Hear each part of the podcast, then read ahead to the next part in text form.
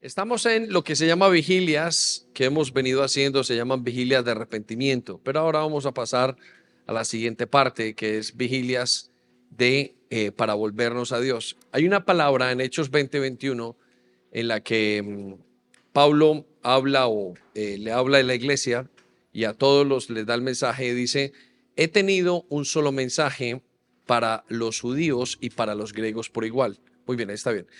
Eh, un solo mensaje. El mensaje que él decía que tenía era para judíos y para, em, para griegos, es decir, para gente creyente y para no creyente. Para el que comienza, el que está comenzando, le sirve y para el que lleva muchos años en la iglesia, también le sirve. Y em, luego le da el mensaje. Y miren lo que el mensaje tiene tres partes. Uno, la necesidad de arrepentirse del pecado. ¿La necesidad de qué? De arrepentirse. Y eso es lo que hemos venido haciendo durante las últimas semanas o durante los últimos meses con las vigilias de arrepentimiento. Hemos venido, hemos tratado pecado por pecado, hemos trabajado en esos pecados y nos hemos arrepentido, hemos venido a Dios con eso.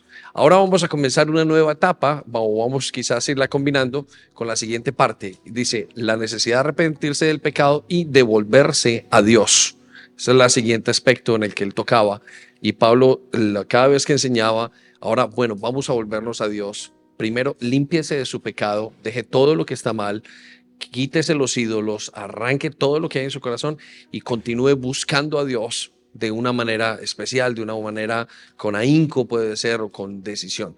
Y por último, Pablo dice, y de confiar en nuestro Señor Jesús. Luego tendremos que tocar cómo confiar en Jesús y cómo, cómo irlo haciendo, pero eso es más o menos lo que vamos a hacer. Entonces, el día de hoy, esta noche, vamos a a hablar acerca de la esperanza, ¿sí? Y em, no para arrepentirnos solamente, sino para buscar, para aprender cómo tener esperanza. ¿Qué es la esperanza y por qué la esperanza es tan importante? Y la esperanza es uno de los aspectos de su vida cristiana más importantes que hay. Ahorita vamos a ir descubriéndolo a medida que vemos la palabra de Dios. Vamos a ir viendo cómo y por qué es uno de los aspectos más importantes. Em, la esperanza, como dice el dicho, es lo último que se pierde. Y es verdad, es lo último que se pierde, porque si usted tiene 10 cosas y en el segundo paso o en el tercer paso perdió la esperanza, ya no hay nada más después de eso. Pero una persona con esperanza puede ir hasta el décimo y aunque no haya más pasos, tiene esperanza y le resultará el número 11, el número 12 de la esperanza. Porque la esperanza es cierto, es lo último que se pierde. Cuando una persona pierde la esperanza, ahí está ya prácticamente derrotado en todos los aspectos. Por eso hay gente que pierde, hay partidos de fútbol que pierden en el primer gol, perdieron la esperanza. No sabían que habían un minuto o 90 minutos más o 80 minutos más o 50 minutos más. Y hay gente que con esperanza va hasta el final, hasta el final, hasta el final y anotan y anotan un gol. Entonces quiero que piensen eso. ¿Cómo está su esperanza? ¿Qué es lo que es la esperanza? ¿Cómo, cómo está trabajando eso en su vida? ¿Cuáles son los niveles de esperanza?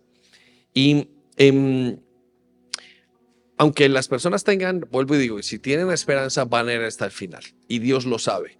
Por eso es que Él pone la esperanza tanto tan arriba como el nivel de la iglesia. Tan importante es la iglesia como es la esperanza. Tan importante es la esperanza como es el Espíritu Santo. Esto es una cosa que es, para mí es, es eh, revelacional y para mí es de, de mucho trabajo o de mucho entendimiento y necesitamos ir qué es lo que estamos esperando cómo, cómo entender esa esperanza y, volver otra vez a, tener fuerzas. No importa, aunque tengamos todas las puertas cerradas, si tenemos esperanza, vamos a poder volvernos a Dios correctamente.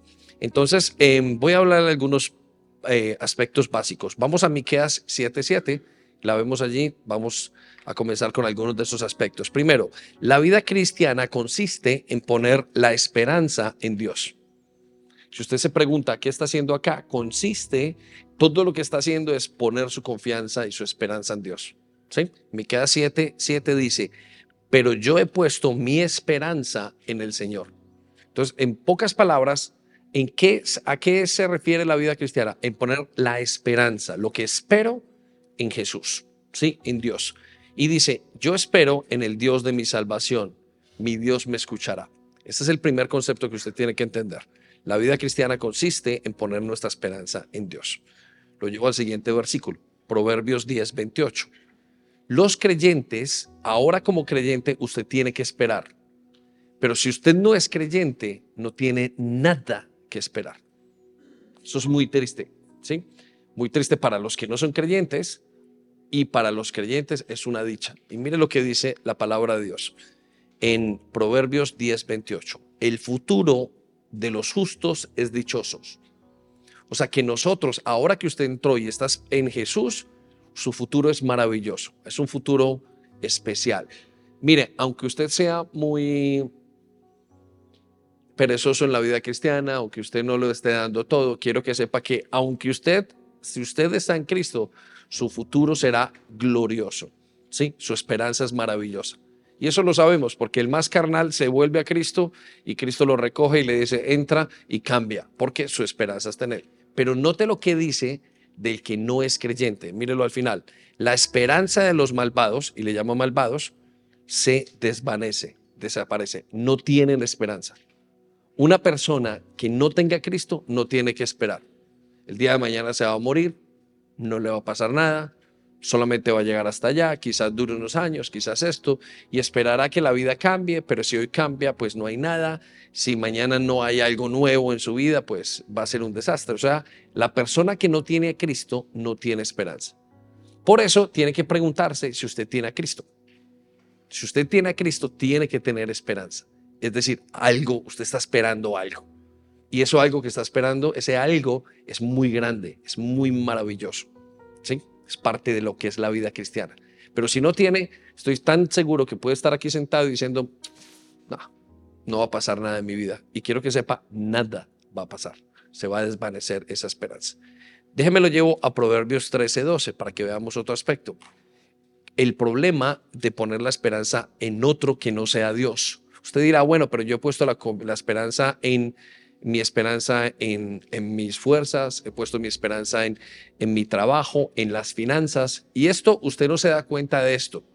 He puesto la esperanza en mis hijos, en mi esposo, en mi esposa, en tantas cosas. Y usted no se da cuenta, pero realmente usted pone la esperanza en esas cosas, ¿sí? Todo el mundo las pone. ¿Cuál es el problema? El problema es que Proverbios 13, 12 nos dice, la esperanza frustrada trae angustia al corazón. Es decir, como usted ve que las cosas no salen, usted se frustra. Un padre de familia que ve que sus hijos no cambian, un, esposo que ve que su matrimonio no cambia, una esposa, eh, una enfermedad, cualquier situación y usted dice, no, no va a pasar. Se siente frustrado y eso trae mucha angustia. ¿Sí? Usted siente que está en un roto, que usted no va a salir nunca de ese roto. Y eso, eso frustra muchísimo. Por eso, cuando una persona pone su confianza en alguien que no sea Dios, siempre va a terminar de alguna manera frustrado en su vida, como que hay algo más que debería estar allí. Pero note lo que dice, pero el deseo cumplido, o sea, la esperanza cumplida, es como el árbol de la vida. Quiero que piensen eso, el árbol de la vida, donde usted se acerca y come continuamente un, imagínese un manzano, imagínese un árbol frutal y usted come vida continuamente. Está enfermo y come, come, tiene hambre y come, eh, su familia está enferma y come. Y el árbol de la vida es como una fuente continua de esperanza. ¿Sí? ¿Se la está imaginando? Una fuente continua de esperanza. Entonces, por eso usted y yo en Dios tenemos una fuente continua de esperanza. Es algo que va más allá de nuestro entendimiento. Uno, sin importar, aunque esté muy mal, Dios lo levanta de eso. Ahora, em, cuando usted pone su confianza en Dios, usted no se va a desilusionar. Mire lo que dice Jeremías 29:11. Jeremías 29:11 dice, yo sé los planes que tengo para ustedes. Planes para su bienestar y no para su mal, a fin de darles un futuro lleno de esperanza. Yo, el Señor, lo afirmo. Miren, Dios dice, cuando usted ponga su confianza en mí, quiero que sepa que usted va a terminar todo lo que va a vivir en su vida es para que usted pueda cumplir eso que usted está esperando en su corazón. Cada uno de nosotros está esperando algo maravilloso. ¿sí? Algunos están esperando cosas que, o como que buscan algo, tienen hambre, no saben exactamente qué es, pero todos sabemos en nuestro interior que estamos es buscando algo maravilloso, algo muy grande. ¿Por qué? Porque el ser humano tiene la salvación escondida en su corazón. Y no importa quién sea, está buscando algo maravilloso. Y entonces él dice, cuando ustedes se acerquen a mí y pongan su esperanza, esperen en mí, quiero que sepa que ese es el final que van a tener. Ustedes se van a realizar como personas. Ustedes van a vivir en lo que tienen que, como tienen que vivir. Eh, van a vivir, van a vivir como tienen que vivir. Van a, van a poner su esperanza y, esa esperanza no se va a agotar. Esa esperanza va a ser maravillosa. Entonces quiero que piensen eso. Los planes que Dios tiene, si ponemos nuestra esperanza en Él, son planes de mucho bien. Son planes maravillosos. El problema es que tenemos miedo de poner la esperanza en Dios muchas veces. Entonces lo voy a llevar al siguiente versículo, Romanos 8, 25. ¿Qué pasa cuando nosotros aprendemos a esperar? Cuando una persona aprende a esperar, confía en Dios. Eso es lo que se llama confiar. Es qué significa confiar en Dios. Yo sé que Dios va a responder. Yo sé que Dios va a responder en cualquier momento. Yo sé que Dios va a hacer algo. Yo sé, yo sé, yo sé, yo sé. No sé cómo, no sé cuándo, no sé a qué horas, uy, se está demorando, pero yo sé que Dios tiene que hacer algo y que Dios va a hacer algo. Eso se llama esperar y se llama confiar. Note lo que dice a continuación. Pero si esperamos lo que todavía no vemos, en la esperanza mostramos nuestra constancia. ¿sí? Pero aquí hay otro aspecto importante que hay que observar. Dice, en nuestra espera mostramos nuestra constancia. Esa constancia se llama compromiso. ¿Cómo sabe usted que está esperando cuando usted está comprometido? ¿Sí? Por ejemplo, ¿cómo sabe un, un, capitán de un barco que eh, está esperando que algo pase en su barco antes de que se hunda? Dijo, hasta allá, yo me voy hasta el final. Algo va a pasar, aunque me hunda yo en el barco. ¿Sí? Entonces, le hago una pregunta. ¿Cómo es su compromiso con las cosas con Dios? Eso muestra su grado de esperanza. ¿Sí? Cuando uno está muy comprometido, uno hasta se quita cualquier cosa de pecado, uno no quiere que nada le dañe la carrera de uno, uno quiere limpiarse, uno quiere mantenerse, uno quiere sacar los problemas, uno quiere quitar el pecado. Pero cuando no hay esperanza, no hay compromiso. ¿Sí? Cuando usted no tiene esperanza, usted no se compromete. Pero aquel que tiene la esperanza, dice al final, demuestra su constancia, su compromiso. Lo llevo entonces al siguiente versículo. ¿En qué debemos de esperar? ¿Sí? Vamos a Salmo 119, versículo 114. Y escuche lo que dice el salmista. En lo que debe esperar. ¿De dónde sale esa esperanza? ¿Qué es lo que significa? ¿De dónde sale? ¿Cómo fluye esa esperanza? Note lo que dice. Tú eres mi refugio y mi escudo, y tu palabra es la fuente de mi esperanza. Entonces, ¿qué es lo que usted debe de esperar? ¿De dónde sale? ¿De dónde absorbe, de dónde usted viene y, se alimenta de esa esperanza, es de la palabra de Dios. Por eso el salmista dice, la fuente, tu palabra es la fuente. ¿Es la qué? Fuente de la esperanza.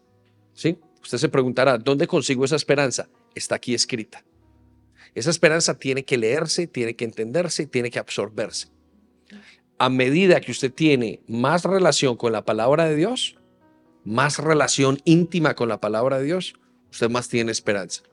Las personas que leen más la palabra de Dios y que la comprenden y la quieren estudiar y la quieren entender y meditan en ella, tienen más esperanza, son más fuertes. No importa, cuando venga el momento de dificultad, esto es lo que Dios me dijo, ahí estoy. Cuando venga el momento de, la marea alta, no importa. Cuando vengan las lluvias, no importa. Cuando venga la tempestad, la tormenta, no importa.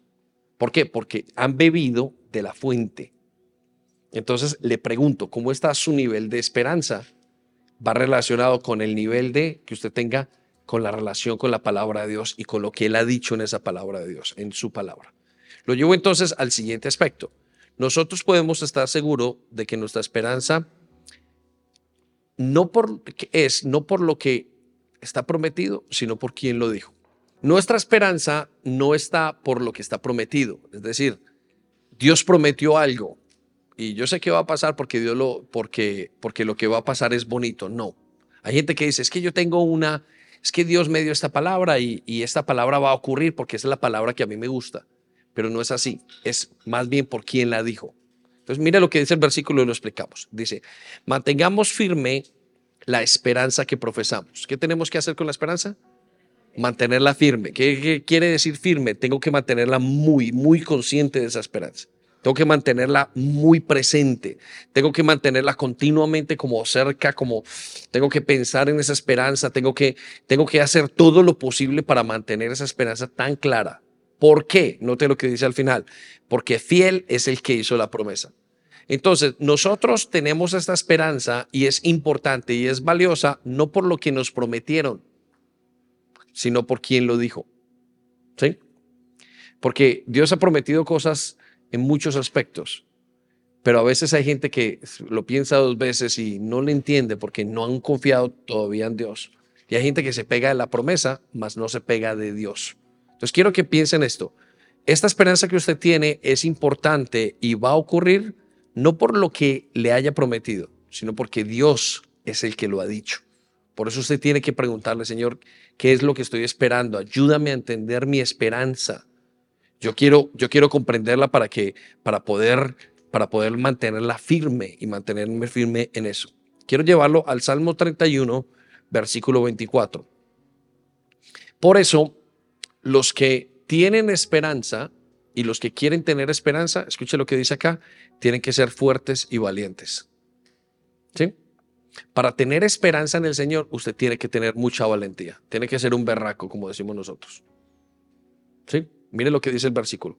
Salmos 31, 24. Así que sean fuertes y valientes. ¿Qué tiene que ser? Hay que tener mucha berraquera para tener la esperanza puesta en Dios. Porque no es fácil. Ya vamos a explicar por qué. Mire lo que dice. Sean fuertes y valientes ustedes los que ponen su esperanza en el Señor. Poner la esperanza en el Señor es para gente valiente, para gente que está dispuesta a pagar un precio, para gente que quiere pagar un precio. Es otra cosa. Poner la confianza en el Señor no es para gente débil. Usted puede traer una debilidad, pero Él dice, si quieren confiar en mí, tienen que ser valientes. Ahora, ¿por qué tenemos que ser valientes? Vamos a Hebreos 11.1 en esta paráfrasis. Mire lo que dice. Confiar en Dios es estar, porque confiar en Dios es estar totalmente seguro de que uno va a recibir lo que espera. Me salto al final, aun cuando no se pueda ver. Lo voy a repetir. Me salto hasta el final en esta paráfrasis. Porque confiar en Dios es estar totalmente seguro de que uno va a recibir lo que espera, aun cuando no se pueda ver. Es muy duro, porque confiar en Dios, usted cuando confía en Dios, usted no lo está viendo, usted no lo está escuchando, usted no lo siente. ¿Sí?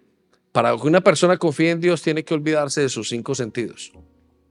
Por eso usted tiene que ser valiente. Lo hemos dicho algunas veces en algunas predicaciones, usted tiene que tener nervios de acero. ¿Qué significa nervios de acero? Señor, yo estoy confiando en algo que no veo. Por eso muchas personas no son valientes porque no siguen confiando en aquello que no ven. Se les dificulta mucho. Claro, es entendible a los ojos humanos. Pero como esta salvación que nosotros tenemos es una cosa espiritual, usted no ve, usted se levanta y usted no ve la puerta abierta, no la ve por dónde va a salir, no ve por dónde, si por la izquierda, si por la derecha. Usted no ve la solución y usted tiene que confiar. Y ahí es cuando uno pasa muchas pruebas. ¿Será que va a ser así? ¿Será que me estoy equivocando? ¿Será que lo hago así? ¿Será que continúo? ¿Será que continúo mi nivel de compromiso y de constancia? ¿Será o tiro la toalla? Y hay gente que tira la toalla. ¿Por qué? Porque no lo vio. Como no lo vio, pues digo, no, yo no aguanto más. Ah, suelto. Y lo que no aguantaron fue esperar y mantenerse firmes en esa confianza. ¿Ve por qué tiene que ser valiente? Porque es esperar algo que usted no puede ver. El fruto en la vida cristiana se ve a través de los años. Uno, si en la vida cristiana uno no ve el crecimiento así, de esa esperanza. Pasan y pasan los años y uno siembra y siembra y uno ora y ora y uno va esperando y Señor, ya te lo dije. A, veces uno ni se vuelve a acordar y de repente Dios hace pasar el milagro que tiene que pasar. Entonces yo quiero que usted piense ahora en la valentía que usted tiene que tener en este momento, en algo que usted está esperando. Va a pasar si Dios se lo prometió. Y siga, manténgase firme, pero tiene que ser valiente. Tiene que ser muy valiente y esforzado. Necesita. Los hombres y mujeres que siguen a Dios tienen que ser valientes. Y uno tiembla porque dice, ya lo estoy a punto de perder, me equivoqué. Y Dios muchas veces lo hace pasar por esas situaciones. Yo no creo que sea Dios, más bien son nuestros cinco sentidos. Como uno está acostumbrado a que pase de una manera, y de repente no pasa, "Oh, me equivoqué, no, no, no, no, no, lo estoy haciendo hasta mal. Quiero que piense. Déjeme lo llevo a Isaías 40, 31. Por eso, la respuesta de Dios cuando una persona confía y espera en Él es que recibe fuerzas. Mire lo que dice Isaías 40, 31, un versículo que hemos leído muchas veces. Pero los que confían en Dios siempre tendrán nuevas fuerzas. Miren, ¿se quiere usted renovar y tener nuevas fuerzas? Vuelva a confiar en Él. No, no, tú dijiste esto. Todo, usted puede tener toda la información equivocada, va a salir mal, y usted vuelve y se renueva y dice, no, no, no, Señor, yo tengo que confiar en ti, tengo que confiar en ti. Y de repente sale como un toro dentro de usted y usted comienza a confiar en Dios. Y dice la Biblia que cuando usted vuelve otra vez a esa esperanza, usted recibe fuerzas, ¿sí? Tiene nuevas fuerzas. Dice, lo compara con que usted va a poder volar como las águilas. Es decir, imagínese la fuerza que va a tener, va a seguir y a seguir. Luego dice, podrá caminar sin cansarse y correr sin fatigarse. Es como que usted podrá seguir adelante. La esperanza es tan fuerte que usted sigue adelante sin ningún problema cuando usted espera. Y, y enseguecido, sigue, no, no, no, no me importa. Y sigue y sigue y sigue. Entonces, le voy a decir estas palabras. Está muy cansado, ha perdido esperanza. ¿Sí? Si usted está ahora quejándose, quejándose, ay, no tengo fuerzas, no puedo más, quizás es lo que está perdiendo la esperanza, porque dice que el que tiene esperanza sigue hasta el final. Y uno se pregunta, Señor, ¿cómo puede haber tanta gente que sigue hasta el final y parece que no se cansaran? Y no es que no se cansen, sí se cansan, pero como tiene una esperanza tan fuerte, como esperan en el Señor y son tan valientes, uno los ve, pero fuertes en todos los aspectos, como las águilas que no se cansan. Entonces, lo llevo a Lamentaciones 3:24. Por eso, en la, en la vida cristiana, usted tiene que llegar a tal punto donde todo lo que confíe usted sea en Dios, que esa sea su esperanza. Nosotros tenemos esperanza en muchas cosas, en el trabajo, en que nos haga una oportunidad nueva, en, en que alguien haga algo por nosotros, en que se nos abra una puerta sobrenatural aparentemente, pero realmente todos son confianzas y son, son como maneras de decir, "Mm, no la pongo en ti, pero hay algo que puede salir. Pero él dice, por tanto digo, el Señor es todo lo que tengo, en él esperaré. Un- ¿Quiere saber que es una persona que es, entre comillas, o una persona que es madura en el Señor? Espera en Él. Su esperanza está en Él. Dios va a hacer algo, Dios va a hacer algo. No, Dios va a hacer algo, me espero, no, no, no me dejo mover las emociones, Dios va a hacer algo, tengo que continuar, Dios va a hacer algo. Entonces pregúntese esto, ¿es ese su nivel de madurez? ¿En su mente usted piensa, Dios va a hacer algo? ¿O usted piensa, bueno, ya, es que no, ya esto se quedó así? A mí me pasa muchas veces, yo tengo esas batallas. Y a veces llego a la conclusión, no, Dios va a hacer algo, Dios va a hacer algo. O Dios se encarga de, de recordármelo. Pero quiero preguntarle, ¿cómo es usted? ¿Cómo lo hace? ¿Qué hay pensando en este momento? No, no, no va a pasar nada. Usted de los que piensan, no, Dios va a hacer algo, Dios va a hacer algo, seguro que va a hacer algo. Hay gente que le pregunta, le dice a uno, pero Dios va a hacer algo. Y uno dice, ah, sí, hombre. Es- eso es como una manera de decir, no creo. Pero cuando usted cree, dice, yo, por tanto, digo, el Señor es todo lo que tengo, en Él esperaré. Ahora, quiero que sepa esto, en el Salmo 25.5, que quiero que sepa esto y es importante, se puede aprender a esperar. Uno tiene que aprender a esperar, de hecho. Usted está en el, en el gimnasio de la esperanza. Usted y yo estamos en ese gimnasio continuamente, por eso es que hay cosas que no se nos dan ya, porque Dios nos tiene que enseñar a esperar, porque la esperanza es importantísima. El que usted aprenda a esperar es de lo más importante. Por eso a veces Dios lo pone en pruebas y lo hace que usted esté en situaciones y en momentos donde, donde usted diga, y, usted como que quiere soltar toda la toalla en su vida, con sus hijos, con su familia, con todo lo que tiene. Mire lo que dice Salmo 25.5. Dios mío, enséñame a vivir como tú siempre has querido. ¿Cómo ha querido el Señor? En esperanza. Tú eres mi Dios y Salvador y en ti siempre confío. ¿Sí? Entonces el Señor dice, enséñame, usted tiene que aprender. Nosotros estamos en el gimnasio de la esperanza. Dicen los expertos que todo lo que vivimos acá no se compara con lo que va a venir y que lo que estamos haciendo aquí es practicando. Por eso cuando usted tenga las pequeñas luchas, como las tuvo David, que tuvo luchas y le preguntaron a, Saúl, David, ¿qué pasa contigo? eh, eh, Saúl, David le fue a decir al rey, Saúl le dijo, mira, yo he vencido a algunos leones, algunos, algunos osos. Todo estaba como una preparación para el futuro, porque la vida se siembra y se cosecha.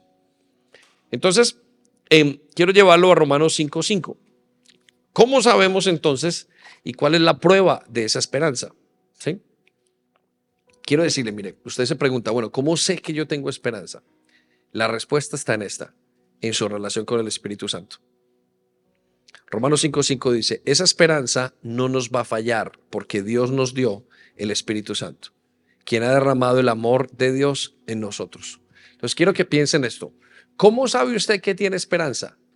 La manera no es ni siquiera lo que usted está esperando, es su relación con el Espíritu Santo. Le voy a contar por qué. Porque hay veces usted no quiere esperar, usted dice, esto no va a cambiar. Y usted de alguna manera duda en su interior de sí mismo y dice, pero Espíritu Santo, no sé qué puedes hacer. No sé qué podrías hacer. No sé cómo me puedes ayudar. No sé qué te puedes inventar, Espíritu Santo. Ay, Espíritu Santo, si tú no haces algo, yo no sé, yo me estoy como muriendo, Espíritu Santo. Entonces, no es en esperar como tal, sino es en cómo usted lleve esa situación con Dios. Y eso es lo que demuestra su esperanza. Es muy interesante. No es lo que usted haga, es cómo usted lleve esa relación con Él. Pues Él dice, miren, Dios, eh, perdón, dice, esa esperanza no nos va a fallar porque Dios nos dio el Espíritu Santo. Usted sabe que tiene la esperanza porque Dios le dio el Espíritu Santo por su relación con Él. Entonces digamos que usted hoy está cansado y quiere tirar la toalla, pero si usted es de los que le dice, pero Espíritu Santo, dame fuerzas, yo siento que la voy a tirar toda. Y usted le dice, Espíritu Santo, dame fuerzas. Entonces el Espíritu Santo le dará fuerzas. No era la esperanza, era su relación con el Espíritu Santo. Muy bien, lo llevo a entender otra cosa importante. Entonces, vaya conmigo a primera de Pedro 3:15. ¿Cómo saber o cómo, qué demuestra esa esperanza? ¿Cómo, cómo sé que esa esperanza crece en mi día a día? Y, mire lo que dice que es muy interesante. Dicen, más bien honrad en vuestro corazón a Cristo como Señor. Para que nuestra esperanza se mantenga viva, la clave es honrar a Jesús en el corazón. ¿Qué significa honrar a Jesús en el corazón? Luego mire lo que dice, estad siempre preparados para responder a todo lo que os pida razón de la esperanza que hay en vosotros. Entonces, mi esperanza se demuestra honrando a Jesús. Mire, yo no tengo ni idea de cómo se hace, pero yo quiero honrar a Dios. Entonces, como usted quiere honrar a Dios y a Jesús en su corazón, usted demuestra su esperanza. Por eso las personas que siempre quieren poner a Dios de primero, lo que están diciendo es, es que yo creo que Dios va primero y que creo que Dios va a hacer algo. Yo creo que Dios es, no tengo otra manera de hacerlo, es Dios el que va primero. Y las personas que no ponen a Jesús de primero en su corazón, no lo honran, pues su esperanza no, existe o es muy baja. La clave está en el Espíritu Santo y en Jesús. Lo dejo con un par de versículos más. Pablo dice en Efesios 4:4 que la esperanza es tan importante como la iglesia y como el Espíritu. Mire esto, es impresionante. Mire lo que dice. Así como ustedes forman un solo cuerpo, es decir, una iglesia, así como ustedes forman la iglesia, y hay un solo Espíritu, un solo Espíritu Santo, Dios también los llamó a una sola esperanza. Es tan importante la esperanza como la iglesia. Es tan importante la iglesia, la esperanza, como el Espíritu Santo. Es que están todos unidos. ¿Por qué? Porque nuestro papel en esta tierra es aprender a esperar aprender a esperar que Dios haga, aprender a, a esperar, a tener esa gran esperanza que no se va a dañar, que no se va a desvanecer, que nada la quita. Estamos en este momento aprendiendo a esperar y todo lo que vamos a hacer de aquí en adelante es para, para aprender a esperar. Por eso la esperanza se entiende y se aprende cuando uno ora, que Dios se la revele. Vaya conmigo a Efesios 1.18. Efesios 1.18 dice, pido que Dios les ilumine la mente. ¿Les qué? Ilumine. O sea, la esperanza tiene que ser algo que Dios muestre en su corazón. Usted tiene que entender por revelación esa esperanza. Si usted no tiene esperanza, vuelvo y digo, usted ya llegó, no, va a pasar nada. Pero cuando Dios le revela esa esperanza a su corazón, usted sigue. Mire, no, no, no, hay, no importa si el matrimonio va mal, si la salud va mal, si lo que sea, hay esperanza. Hay esperanza y la persona no se agota y continúa. Escuche lo que dice. Pido que Dios les ilumine la mente para que sepan cuál es la esperanza a la que han sido llamados. Cuán gloriosa y cuán rica es la herencia que Dios le ha dado a su pueblo santo. La esperanza que tenemos es lo más glorioso que hay. Es lo que, es, es lo que estamos esperando, es lo que, en pocas palabras, vaga la redundancia. Es lo que, lo, es, es el oro que tenemos por dentro de nosotros, esa esperanza. Podríamos decir que esa esperanza es Cristo. Por eso, vaya conmigo al último versículo, Romanos 15, 4. Y mire lo que dice. Todo lo que se escribió en el pasado. ¿Cuánto? No escucho cuánto. Todo, todo lo que se escribió en el pasado fue para dejarnos una enseñanza y para que tengamos esperanza. Todo lo que estamos haciendo es para tener esperanza, para esperar en Él, para saber que Él en algún momento va a ser, va a lograrlo, nos va a llevar hasta el final. Todo lo que pasamos es para dejarnos una esperanza. Pues la esperanza viene con paciencia y el ánimo que nos dan las escrituras. Es muy interesante esto que todo lo que hay alrededor nuestro en la vida cristiana, todo lo que hace Dios, el pequeño milagro, la respuesta a un diezmo, la respuesta a una oración, la respuesta a una sanidad, el trabajo de un ayuno, todo lo que hay por dentro y por fuera en su vida, tienen un solo objetivo. El solo objetivo es esperar. Es el único objetivo que tiene. Todo, todo tiene un solo objetivo, que usted espere, espere, espere lo aguarde, aguarde que viene mañana, espere que Él va a pasar, espere que lo que va a hacer. ¿No le parece maravilloso? Entonces, quiero que hagamos un ejercicio muy rápido. Y yo quiero que usted termine esta oración que le voy a decir, esta frase. Mi esperanza es que Dios, punto, punto, punto. O puntos suspensivos, ¿no? Quiero que usted escriba y piense, traiga a la mente su esperanza. ¿Qué está esperando? ¿Sí? Y quiero que termine la frase, quiero que coloque cinco cosas que está esperando, pero que tengan esa frase. Mi esperanza es que Dios... Mm, mm, mm, Mi esperanza es que Dios... Tiene cinco cosas, o por más, las que quieras, pero quiero invitarlo a que piense en cinco. Y voy a invitarlo a esto con algo en mente. ¿Saben qué? Es difícil definir lo que usted está esperando.